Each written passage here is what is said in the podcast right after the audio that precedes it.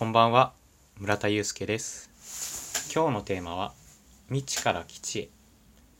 毎日新しいことを一つ続けよう。です。よろしくお願いいたします。その何か新しいことを一つやりたいなって思った理由が理由があります。前田裕二さんのメモの、ま、著書「メモの魔力」を読んでいたんですよ。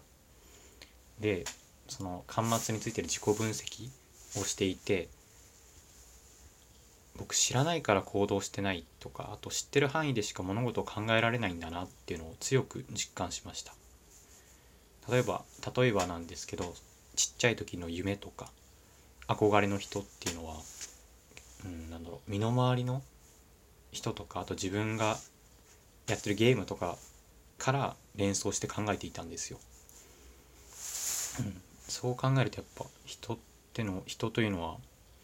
その自分が関わってる範囲でしか考えられないしその範囲を広げていくのが大切なのかなって思いました。あと僕はそもそも変化を嫌う人間なんですね。好きな言葉とかはもう定番とかですね。えっと友人と外食に行く時もいつも何か新しい店探そうかなって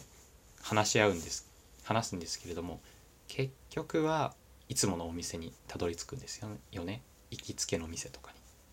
に。うん、やっぱりあんなんか新しいところに行ってなんかまずいとかそういう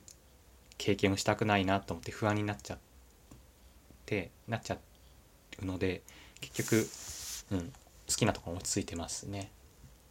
あとは毎日のルーティンをちょっと大切にしすぎてるのかなと思います。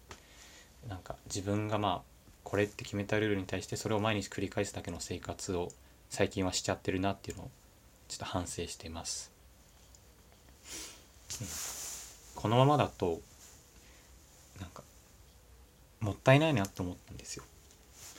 もしかしたら知らないけどまだ自分が本当は好きになれるものがあるんじゃないかとか。あと思うんですよ。あとはまあ社会の変化とかにも対応するする力も必要だなって思ってます。その時に僕が考えたのは毎日小さなことでいいので新しいことに取り組もうと決めましたということですね。その時に日常でやってることプラスとかきなことに盛り込むと続けやすいのじゃない続けやすいのかなと思ってます。これはもう先週から取り組んでますね。昨日はカレーに大根を入れるチャレンジしました。えー、と一人暮らしを始めた部活の先輩に教えてもらったレシピなんですね。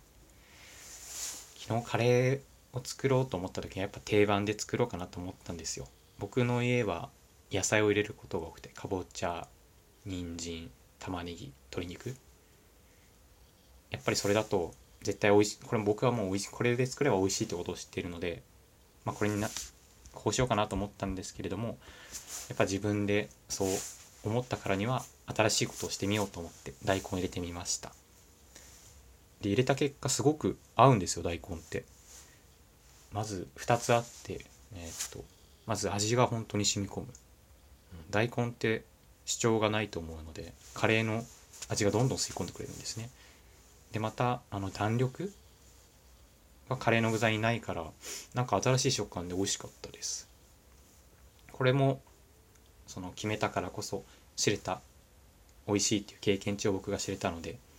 こういったことを大切にしていきたいなと思っています。はい。最後に今年1年の目標として僕は毎日新しいことを何か一つやる。を宣言したいと思います。ありがとうございました。